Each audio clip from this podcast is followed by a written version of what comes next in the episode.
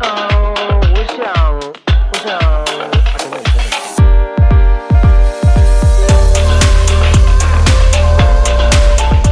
有没有最深刻或者是最难跳的舞或者是角色比如说你要是让我都难跳啊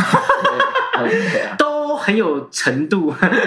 对，异性都很高。对对对，嗯。因为不然这样好了，不然请蔡老师分享一下，因为我知道蔡老师跳山鬼的故事，嗯，就是好像对你的影响很大。其实三个人九哥的山鬼，对，当初其实那 casting 公布的时候，就是我要跳山鬼，你知道好多学长姐就来拍拍我肩膀说恭喜啊恭喜啊，然后恭喜完之后说加油加油 加油，我那时候是听起来不怀好意。对，那我当然拿到这个，我听到很多的故事，就是因为那时候九哥老师是为了当时的舞者编创的嘛，嗯那那时候有很多非常优秀的舞者，那当时那一个学长舞者叫做李文龙，哎，李文龙，他是一个非常优秀的舞者，那老师也看到他身上的特质而编的这个山鬼给他，嗯嗯那可是因为当时也因为他的状况时好时坏，嗯，所以在有些片段当中，其实没有呈现山鬼这个片段。所以如果他状况不好，其实没有演这一段。嗯那所以有些录影带里面是没有这一段的。哦，所以还是比较依着他的状对，那当时我听到是这样，因为有时候版本说，我说为什么这段没有三个人？然后嗯他们就讲说，啊，当时可能状况怎么样，所以就没有。嗯嗯，那我当时看到版本是台北户外场，嗯那户外场当中，你知道，就是它是一个 spotlight 开 follow 放对，跟着舞者，可是因为没有跟着很好的，所以有时候舞者消失在黑暗当中，我看不到动作，所以其实我有很多的动作是不太知道的。你也只有那个当依据来学啊。对我只有两个片子里面一句里面，然后而且老师也希望我看文龙学长的嗯嗯 section 就好了，然后所以我资料不多，所以很多的段落是在跟老师工作做的。我知道，因为还有别人跳。对然后那个时候老师常就我记得他有跟我讲过，就说其实三鬼这个角色呢，其实就是一团会跳舞的灰烬。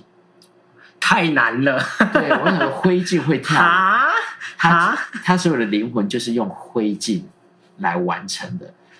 哇，你看你这个意境很高。我们到底怎么办？然后我记得老师就说，他需要很轻的跳跃，落地无声，可是是吉赛尔吗？对，可是要很有重量。无声的没重量，跳起来非常轻盈，可是落地要非常有重量。听听起来很矛盾哦。但请各位听众，就是你们差不多花二十年的时间来咀咀嚼这句话。对，所以在那个东西的时候，你就去思考很多东西，你怎样去诠释这样的东西。那我那个时候，我记得我要为了要进入这个角色，我会把自己关在一个房间里面，因为上半场跳完之后，呃，这个呃下半场我就只要准备这个角色就好了。所以除了中场休息有十五二十分钟当中，第一段有香夫人跟云中君，嗯所以我将近有大概三十分钟的休息时间。哦可是三十分钟的时候，我要换装，我要把身上的妆卸掉之后化成另外一个妆。所以在这当中，我化完妆之后呢，我会花十五分钟的时间把自己关在房间里面，嗯我会逼自己哦哭，然后哭到一个崩溃的状况之后，在那个状况里面去跳山鬼这个角色，那你是为了去呃做出表现那个灰烬感吗？会那种孤独的感觉，哦，然后那种忧郁吗？嗯。那种阴沉，嗯嗯，或是这样子的东西，所以那对我来说，其实可能不是我角色的一部分，可是为了完成的角色，我要做出这样的准备，所以真的有很多戏剧成分在里面，我就必须把嗯逼逼自己到就是我有有一种恍惚的状态，嗯，然后去跳呢，然后而且那整段的话，就是嘴巴要张开嘛，对所以它会有流很多的口水。那后来我也发现，当我嘴巴张开，在跳舞所有的过程当中，我忘记把嘴巴合起来的话，我那一场其实可以跳得很好。哦，要跳到忘记把嘴巴合起。因为你在跳舞当中，你嘴巴张开的时候，是不是口水会流出来？。对对，当你要去含住它的时候，你就会分神，哦，你就跳出来，你就跳到了。你自己的位置。可是你可以跳到就是口水流满地、流满身，可是你还在角色里面的时候，其实是很享受的，嗯而且你已经进入一个状态里面的时候，所以有几次的时候，我嘴巴含住的时候，或是动一下的时候，我就知道今天不对。嗯，当你就回到现实，可是当你已经不知道口水流在哪里，然后嘴巴可能已经麻掉了，可是那个整个意境，因为那一段你可以跳七分钟或九分钟没关系，因为你要跳多长就多长，哦，是哦你自己控制。，OK，对，它是一个背景音乐，所以这很难啊。那天的音乐跟你的感觉，你这边要拉长多长，嗯你跟嗯观众的呼吸是在哪里？完全是你在控制整个整个舞台的，对，所以可以讲更难一点，就是你在控制整场的呼吸。是是，对，所以那项东西其实是很难的。所以从灰烬到控制呼吸，这就是一个很难的境。不过那对我来说也是挑战很多的极限跟很多的改观啊。嗯，对，嗯所以那个嗯角色上的东西很难，可是也是很深刻的记忆。如果大家有机会可以去，嗯我觉得应该某一些图书馆是可以借到九歌。我本身还不会自己看哦，我也好但像不会看。但有有，但是应该录影的，好像可能不是是你的吗？呃，后来应该有吧？有有你啊，OK 有 OK。其实我不因为我在太会去欣赏自己。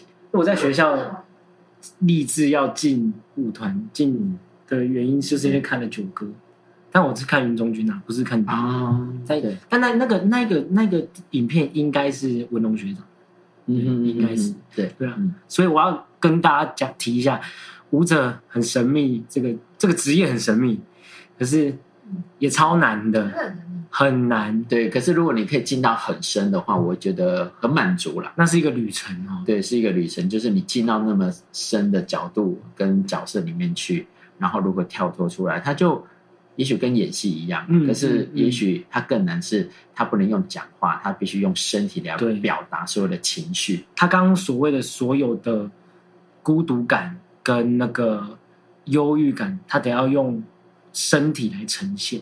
对，听起来真的是难难多了，我觉得。那水月嘞？你觉得水月的第一段是一个很也好难、哦，也很难的角色？也好难。但我这样，我每个举一个 每举每举一个例子都有，我很我我很爱他，可是我又很恨他，就是真的哦。水月吗？的第一段，他的 solo，对，因为你知道那一段有五分钟，然后再加上第二段双人七分钟，总共一出场就是十二分钟。是那那个整个的作品也大概六十出而已嘛。嗯那你知道我跳完那一段，我跟大家分享，我跳完那一段之后呢，我跟运动员一样，呃，服装管理呢必须要在右舞台拿两个大冰块，我直接躺着就冰敷我的膝盖跟大腿，因为就是啊会痛，然后大腿就是燃烧。哎，就是你蹲很久是大腿会酸嘛，它除了酸是已经过到燃烧那种感觉，就是你必须要把它消炎掉，因为你隔天还继续跳，所以就跟运动员一样。不得了！哎，而且我觉得各位观众，你们你们不会知道是台上，你们在台上看不出来他在他的腿在燃烧啊，对不可能、啊。我记得老师跟我讲，就说一开始开幕呢，那个微微的蹲呢，是从微光当中，可是透出来的力量啊，他想他说你你身体就像是一滴墨水，那一个蹲下去之后呢，要渲染整个舞台。对好像有点道理，可是也好难哦。对啊，我想说，我可能只有一滴，我怎么可以渲染？我我可能要一盆吧，对不对？所以如果一缸，或是说你如何用一个蹲变成一缸水，把整个舞台渲染成一个黑色的舞台，你很有想象力，对不对？你会觉得哇，好有力量。嗯可是如何达到，你可能要花好久的时间。所以我很佩服，是因为老师有那样想象力，你架构这样的东西，让挑战你的。其实讲起来，好像水月真的是老师讲的这一个想象，哎，完全就是这件事情。可是做到就是另外一件事情。所以你说每天八个小时，也许就是你每天就是在蹲啊，对，你就是可能花好几个小时去重复那个动作，然后你成就到就是感动观众，那你就值得了。嗯嗯，所以对简单的这件事情，对，对。所以越简单的时候越容易感动人。所以我当年刚你也蹲一下，也不是啊，我 我们都没有你们蹲那么久。哦我们我们那个时期都已经对我来说是靠五座来练基本功。啊哈练基本功的时间比较少，就是用学舞因为来。必须直接上台嘛。对对对对，所以后来长功都是靠，因为你在上台，你必须要到那个样子。嗯嗯嗯所以我的意思说，我刚进的时候很菜的时候，嗯刚好是在剧场演水月那个时候。啊，在原本剧场，对对对，OK 演水月的时候，嗯你下了台很一派轻松哎。下了台，就是走到后台以后，他们还，他们还在演，但你已经你已经过来跟我们这些菜鸟招呼了，你很太轻松哎，就是我觉得要谢幕是谢幕之后吗？还还没谢幕，啊还没谢幕。那时候我应该是冰敷完了吧？对，但我要讲的就是，我是连冰敷完了，你要你要跟大家观众讲，我是冰敷完了哦。你没有直接走下来，对我一样燃烧大，因为我是下去的时候一定都先把毛巾铺好，在那我先躺完之后冰敷完之后，因为我等着要谢幕嘛。因为其实我我我也是，我完全也是跟大家一样，就是我完全看不出蔡老师刚刚的大腿在燃烧，完全看不出来。有了，真的在燃烧我。真的觉得他游刃有余。可呃，就是故作镇定了。对那既然刚刚都提到这么多嗯跟林老师工作的经验，还有什么跟他工作的特色可以分享？你觉得特别的地方是什么？就是看到他会怕，然后都不想见到他。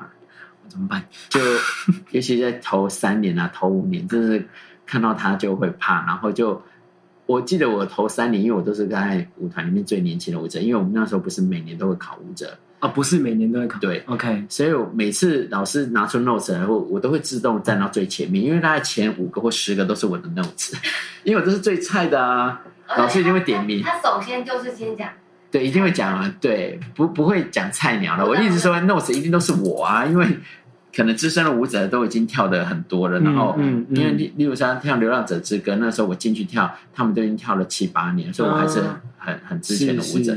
那我觉得跟老师工作前面大概五年的时候是超紧张，嗯。五到十年之后才有比较从容。我也蛮好奇，就是所谓所谓前期后期，就是后来，因为至少是我进去看你们的工作，就已经是一个很不要说 peace，我觉得很自然。我那时候真的是觉得自然，我那时候就觉得，你说我们很自然，就是很自然，就是一个舞者跟编舞者啊工作模式。因为我们会知道老师大概要什么。对对，然后他他的要求我们大概知道之外，就彼此信任吧。嗯，他有时候我当然会逼我们，可是逼到一个境界，就是我们已经快不行了，他还看出哎这个已经快要爆发了，他会就说哎去旁边练，对，他因为彼此有一个信任感，对。那爆发的原因是你也许身体快不行，还是你的你有一些情绪？都有，因为可能在那个动作磨了很久了，哦。可是老师会觉得说呃他知道你会处理，所以他就会让你去休息。所以老师也是看到你对，所以或是老师，嗯。或者是你会跟老师讲，就是，哎，老师，我先自己练习一下。嗯。对，老师就会让你自己去做，做完之后，或是老师会告诉你方向，之后再来给他看。嗯，可是新人的时候就比较不行，因为老师可能还没对你身体那么了解，他想要挖你还有更多的东西，嗯所以在那个过程当中，老师需要去了解你。嗯对，所以在了解当中的时候，才有可能在几年当中当中才会变成一个信任感。嗯嗯，所以可能在往后的十年当中，才会变成比较享受跟老师工作的过程。嗯。对，所以我觉得每个阶段还是有不一样的感觉啦。嗯。对。对对对，我也蛮好奇，就是嗯，也许就是我看到的都是后期比较自然的时期，就也特别好奇，像我根本不觉得你会有像我们这些小菜鸟一样的怕老师的过程，就是我我无法想象，因为也许你已经是一个我看到的是已经是一个很会怕老师啊，可是我们故作还是会很很这样。对，就是，可是因为老师也知道我们是一个很在很清楚的状态，也是负责啦，我觉得。对。啊，你对自然后，责，所以我会觉得，就当然是会怕，可是，在面对的时候，你还是有很多的，就是准备跟信心是面对老师的。嗯。可是你很怕他讲出那个 notes，你会招架不住，然后你会紧张，所以，而且有时候会被给予一些比较好的角色的时候，你真的会有很大的压力。对对，我懂。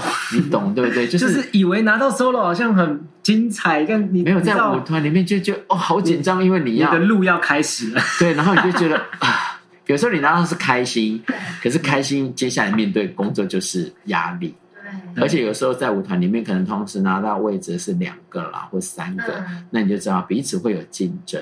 嗯可是我觉得在团里面一个很好的竞争是，因为跳完之后没有很多的所谓职业舞团说会争来争去，反正我们是看到谁进步了，我们就知道会是谁，而不会有那种勾心斗角说为什么是他。我觉得在我们团从来没有发生过，因为嗯，在台上我们知道对就是他，因为大家看到的都是一样的。对，所以我会觉得在那个默契上里面，我觉得是大家是很开心在里面工作的。其实这这也是我蛮深刻在团里面学习到的一件事情。我觉得大家都在为了一个目标，甚至讲细一点，就是为了一个舞作完成完美度在努力。嗯所以大家不会去为了争谁站前面一点，谁能够跳多一点而去勾心斗角。我真的没有在团里面看到这件事情，所以我现在也在教学生的时候，也会告诉他们，站在前面不一定是一件。好的事情，你在后面，你在角落把自己的角色做好，也是完整这个舞作很重要的一环。所以你在后面还是要被看见。没，错，你你能够被看见，其实你在后面也是很了不起。对啊，也是你自己的本事啊。没错。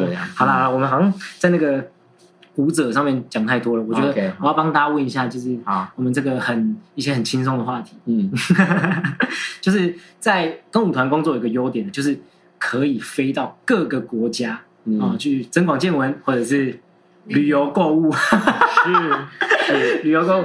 就像我经历过，就有一年近六个月的时间不在台湾，就我自己经历到，也刚好就有这种时间。嗯，那巡回这么多地方啊，你有没有就是那种很生活的旅游趣事？我也要举例一下。啊，我先举例一下，比如说我们在墨西哥遇到，就是不知道暌违多久的大地震，很，精彩哎、我们在我们在然后被全部赶出来。我。们在剧场里面被警卫人员赶出来，而且那一天我正在被老师骂到不得了，但骂到一半，警卫突然突然更凶的把我们全部赶出去，老师的气势比对。被警卫压下去。了，而且我们走出来的时候，是外面街上都是人。我们听不懂任何一句话，对，他不知道为什么要出去。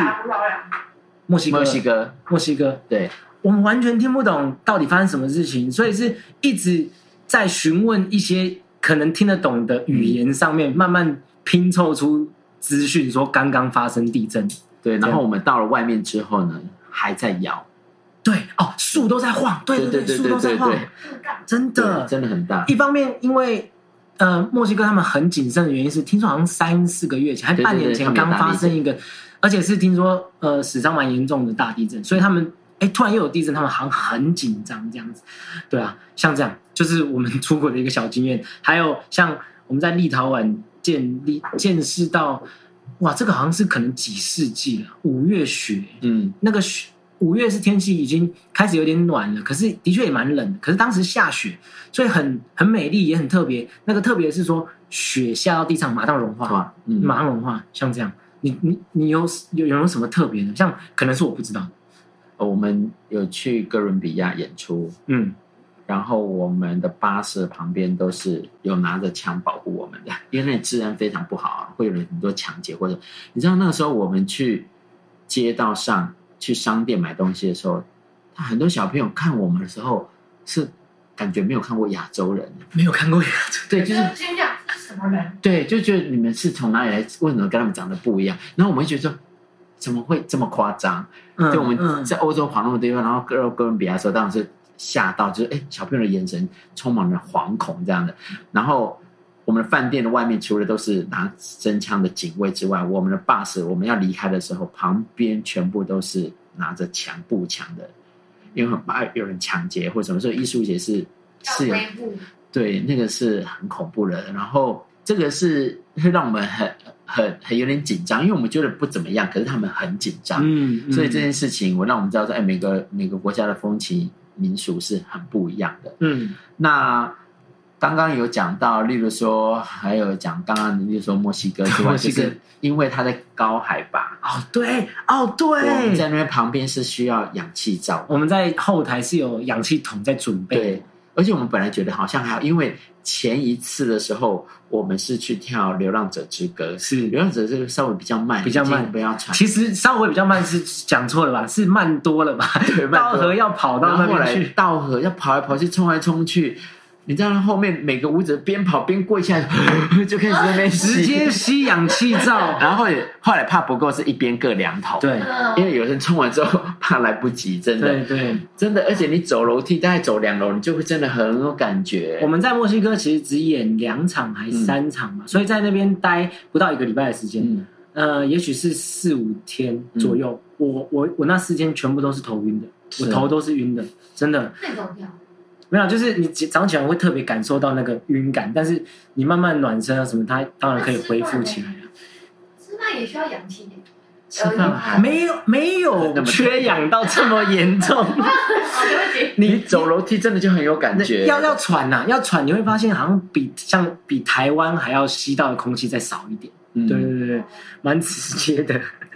对啊，我我觉得我经历过很多，例如说我们第一次去莫斯科演出，莫斯科，那我记得那时候去第一次拿到艺术节的邀请的时候，老师很开心，可是压力也很大，因为俄国就是芭蕾嘛。嗯，哦，对对对，哇，芭蕾舞啊，然后大家会觉得那是一个艺术的重病重症这样子。嗯。那我觉得第一次去演的时候，老师也很紧张，因为有很多舞星，嗯会来，会来看，或者是音乐家，对，对不对给？我们演十月巴哈，那我记得那个时候，演。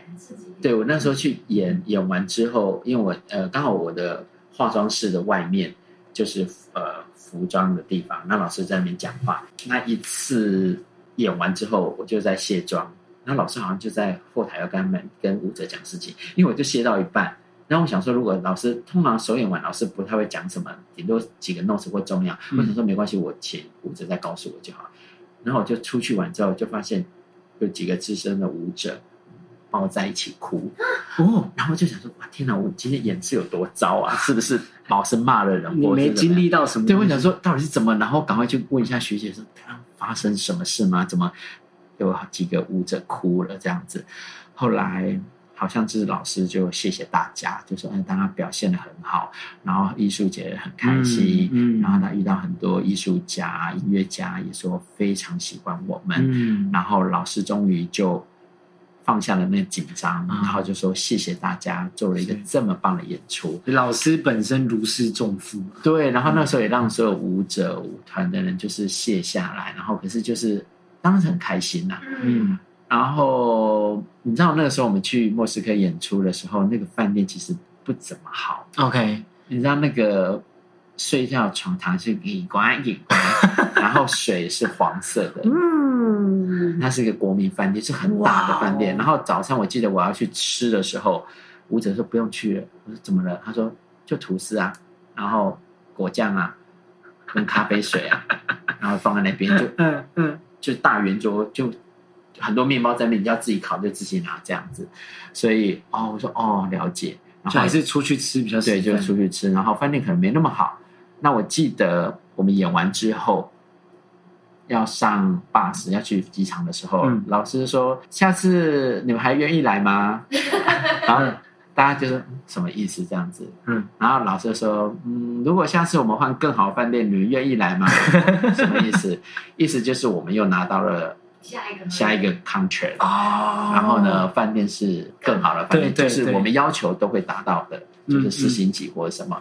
那时候那一刻，你就会觉得，嗯，原来跟着舞团去闯江湖跟打仗嘛，嗯，打天下，对，那是很不一样的对感觉。对对，然后，所以我们之后就是每两年去对。契可夫艺术节，没错，然后你当然也看到莫斯科的进步，嗯。然后建筑啊，然后还有包括服务生的脸。你知道我们刚开始去的时候，他们的脸都多臭，共产国家嘛而。且他们不讲英文这件事情非常骄傲。然后每两年之后，你会慢慢发现他们服务业跟什么进步的多快，哦，所以你会觉得一个国家的发展，然后跟艺术的成长，跟他们的需求是多么的惊人。嗯，所以可以经历过这些的时候，我觉得是一个很大的成长。我们看到很多不一样的世界。嗯，对很棒嗯，对，那就同样也是一个就是工作以外的问题，就是我们不一定是出国，就是每一天这样八个小时嗯结束以后，你平常回家，而且是一个二十年工作八小时，每天日复一日这样子，嗯，你回家会有什么处理自己的方式吗？好了，最简单的讲是放空，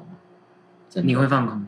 对。可是放空之余之外呢，偶尔会做个菜，然后晚上会尽量看财经节目，然后会顺便按摩。你看起来很不像是会放空的人，因为我觉得你会把时间塞满啊呃，也许放空是二十五分钟，也很长嘞，也很长嘞。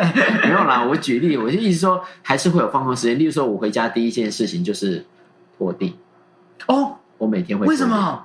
我不知道，它就变成一个仪式好。酷哦！我回家第一件事情就是把呃舞衣脱掉，就是脏的，对脏的，就是我今天外出服是丢进洗衣机，是丢完之后，我就会开始先拖地，是，然后拖完地之后呢，我就会先去洗澡，洗完澡之后就吃饭，哦。每天固定这样，我不会先吃饭，OK，多饿都不会先吃饭。不会，我就会先第一件事情就是东西放着之后，就是先东西丢着，然后就衣服脏衣服丢着，然后洗一洗热，然后就开始去先拖地，然后拖完地之后完了之后就真的去洗澡，因为就又流汗了嘛，嗯。然后就可能下面就开冷气，然后就吃饭，就开始今天放松的行程，就看电视，然后可能放空或是按摩，然后看财经节目、看书，嗯嗯，大概就是这样，就很简单，可是很单纯，好就是酷哦！然后隔一天早上起来，所以我都是十一点到十一点半睡觉，然后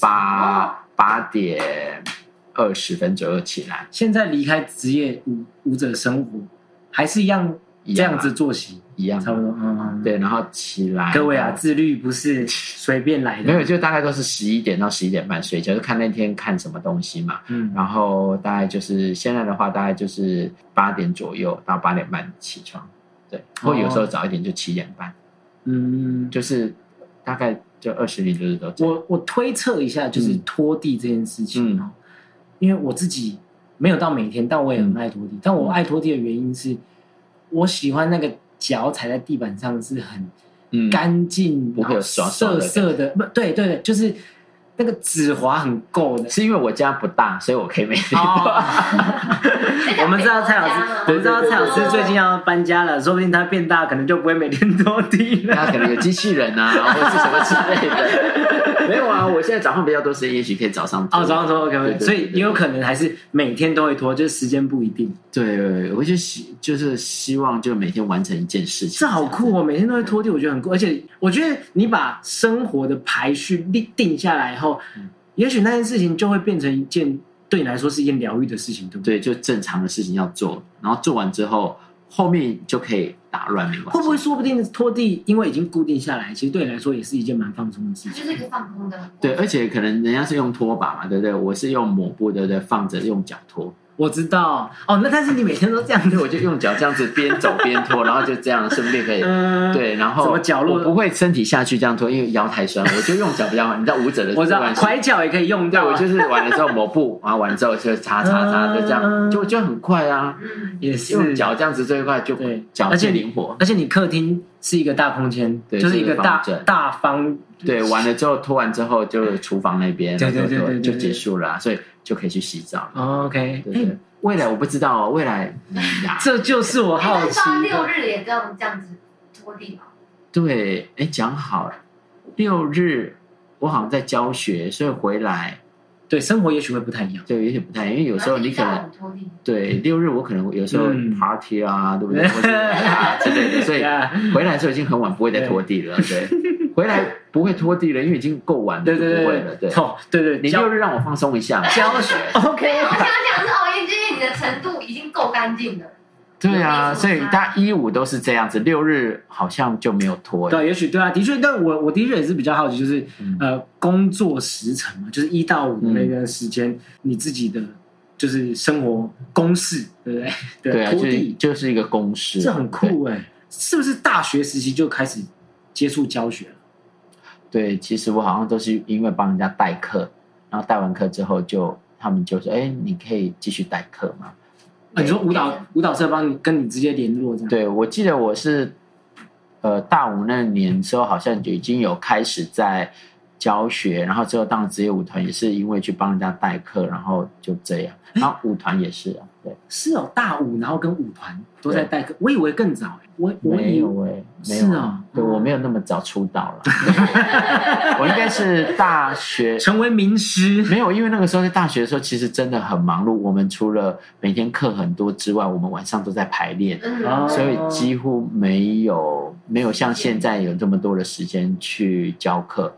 对，然后进了舞团之后，是因为六日是放假的，所以我才对、嗯才渐渐渐去教课。那在这样教课或教小孩的事情上面，你你觉得在教学上面你的成就感来源是什么？因为我觉得第一个，你当舞者要去教课的时候，会先不知道要跟小孩讲什么。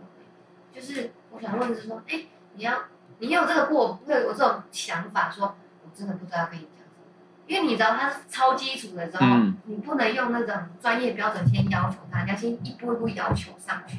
对，我我觉得教学的经验真的是要累积的，而且我很感谢曾经我生命中遇到基础很差跟有很多疑难杂症的学生，因为他造就我可以面对不一样的学生，练就了功力。你谢谢他们。对你，你练很好的学生很快就会了，那是另外的成就感。可是你把不好的学生练到好，或是让他考上好的学校，那又是另外一个嗯，一个成就感。哦所以嗯有时候我在看学生的时候，为什么他的膝盖这么弯，或是他的胯，我就会去研究看很多的影片，就说如何把胯拉开，或是怎么样。那也因为透过我，因为我本身有受过伤，所以我才知道说，哦，原来受伤的附件一些肌力可以帮助一些舞者，除了柔软度增加之外，可以把柔软度练到一个程度。所以我看过很多韵律体操的练法啦，嗯然后竞技体操也是因为跟那些老师们讨论跟分享，就是哎，有些东西其实可以练舞者。嗯对，所以因为这样说，所以有很多，还有还有包括，因为我后来受伤，也附件是请我去做一些器材的练习或弹力带，我还发现原来这可以练到背肌，可以练到什么？其实，在芭蕾舞在现代舞当中呢，老师们强调背肌嗯，是可以用那个发现的。是辅助训练，对，因为有一些辅助的单一肌肉训练的时候，你反而可以更敏感。嗯，因为我去做复健才发现，因为我们舞蹈是协调性的问题，所以做一个动作其实有很多肌肉合成对。对对可是在复健当中，就是练单一肌肉的时候，哇，好难哦！只能动一个地方的时候，你完全动不了哎。哦，这的确对舞者是一个难事。对我那个时候都好想笑，我说怎么突然变那么笨，就是不会动那个。后来练了之后，才发现原来单一肌肉对舞者也很重要，因为你把那个单一肌肉练的时候，你的所有的东西会更强化。嗯嗯，就如果也许你背肌不足，我们练背，你反而是成，因为舞者可以靠很多的东西 coordination 协调性加强动作。加强。可是其实你可能肚子真的很没力，嗯你的背可能很没力，可是因为你协调性很好，所以看起来好像没事。可是如果你把那个单一练好之后，也许你所有的协调性会更好。嗯没错，所以因为这样的时候，我就会觉得，哎，在研究教学方面，这个就更有信息跟方法，然后去教学生，学生也有感觉。因为我也很喜欢问学生，就是说这样的方法对你们来说，你们帮助是什么？所以在回馈当中，我就知道，哦，原来这对他们来说有帮助的。嗯对，所以我觉得在舞者当中，我很享受舞台。可是因为在舞台当中可以学到很多东西，同时可以分享给同学，所以我觉得那是另外一个成就感。嗯嗯对，所以呃，虽然是会累，可是我就像我一开始讲的，它就是不一样的享受过程。所以从就是享受舞台到现在，呃，分享东西给学生这件事情，其实我觉得你是不是其实得到的成就感是很也是很多的，很多的。嗯对对对，所以以就算离开舞台，现在从事教学，我觉得也不会有太多所谓遗憾或什么。所以很多人会问说，还想不想回到舞台啊？对我会说，那先缓缓吧。现在这个阶段好像也蛮开心的。对对对，因为有更多的自己时间可以做其他的事情，嗯，嗯，所以我觉得也还不错，也蛮享受的。你有没有想过，如果你看讲这么多嗯，舞蹈教学表演，如果当初国中那个契机，你不是跳舞，你不是选择舞蹈班，你可能现在在做什么？理理财专员，或是厨师哦，米其林厨师。理财专员。没有蔡老师的台，蔡老师，你可能会就是没事就会出出现一些，就是我的手就会出赖出现一些垃圾讯息的那种人。我觉得理财观念是真的很重要啦 就是你不理财，财就不理你。很这这名言吗？然后钱滚钱就是这个意思啊，啊所以我是因为看了不一样的书，然后中间得到一些观念的改变，所以以前其实我在去教课的路上啊，我是看《财经日报》呃，《财经日报》嘛，《经济日报》。嗯，经济是对，现在已经比较少了。我是六日的时候，我搭车去别的县市教课的时候，我就会，所以你看我，六日不拖地，可是我都看经济。你有一次在免税商店也是，就为了上飞机之前，你是你是买财经那个杂志啊？对，因为我会觉得我不是说固定一定要看，可是我一定会看那个商业商周商业周刊，嗯因为它里面有很多企业呃大佬或是企业一些观念，是对于他们管理嗯公司，嗯，然后不一定是完全都是呃讲什么商业的东讲西。财务，对，所以里面有分享是最近的餐厅啊，或是人家经营餐厅啊，嗯或是一些美学啊。然后当然有很多的企业家跟管理家，他们在管理企业上面给了一些观念。嗯那我就会在我的有些还不错的句子，我就会写在我的手机里面。哦，对，所以我要看一下我现在里面 你有好几个存量这样，最近没有存了，我我现我现在可以看吗？可以啊可，以啊，不然不然我们最后好，我们给蔡老师找一下他的金句名言一下，然后最后用他的金句来结尾。那我先讲讲我的，就是我觉得不知道大家听蔡老师分享这些事情有没有什么感触啊？我觉得如果你想要找到自己的呃喜好。你要怎么样去面对自己的喜好？你要怎么面对自己的专业？你要怎么面对把它变成职业的时候？我觉得除了自律，还有就是热情，还有就是你怎么看待你的需要。我觉得也许蔡老师的经验跟人生，还有生活细节，也许你现在还找不到方向，就去拖地吧，各位，就去拖地吧，把地拖起来，你就会找到人生的方向了，你就会找到你真正需要什么了。专注做一件事，，对，哎，蔡老师找到了，对不对？嗯，我很多句。用在就是你不同情况的场所。品尝孤独才是最高境界，因为自己才是最难领导的人。没有明天的目标，那今天的行动多半只是重复昨天的事情。哦，千万不要跟别人比较，因为你不知道他走过什么样的路，好厉害哦！所以你一定要有一些目标。觉要不然你今天很多的事情都是重复昨天的事情，所以如果你要往前迈进，就可以设一个小小目标。我今天做一件事情，其实你就往前了，然后你再回头看的时候，就就可能跟乌特乌龟赛跑一样，你走一小步一小步，你累积下来。就像我们的演出啊，一年演六十几场，二十年就一千两百多场，不要再不要再感叹年纪了。呀呀呀呀！所以我会觉得累积是一件很幸福的事情，虽然会辛苦，可是回想起来那个还是很甜美的，就是、对，很值得感。谢自己这样。对，对对，一直往前。我觉得今天不只是呃，也许有蔡老师的学生听到蔡老师讲这些话，然后不是蔡老师翻白呃眼？也有可能。OK，啊，好，不是蔡老师的学生听到这些话，也许都会想要来当蔡老师的学生。呃，欢迎来找我跳舞啊！我们有不一样类型的舞哦、没错，也许好。今天再一次谢谢蔡老师在我们当中夯序五集，我们下次见。耶